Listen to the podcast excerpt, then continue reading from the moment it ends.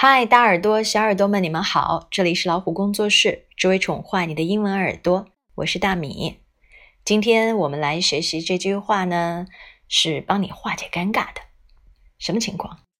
有没有一时回答不出来别人的问题，气氛略有一点尴尬，对不对？化解尴尬的句子就来了：You've got me. You've got me. 话不多说，大家都懂它的意思。我们来看看发音吧。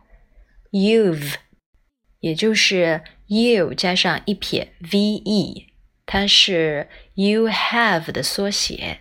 那么读起来呢，就是 you 后面加上 have 末尾的咬唇音 v v you've，稍重一点，不必太大声，听得明白就好，因为它在句子当中不做主要成分。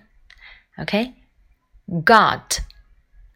got got，饱满的哦哦，got。You've got me m e 宾格的我 me 长音，OK？You've got me。现在我们把它放在对话里来练习一下。Where is the largest desert?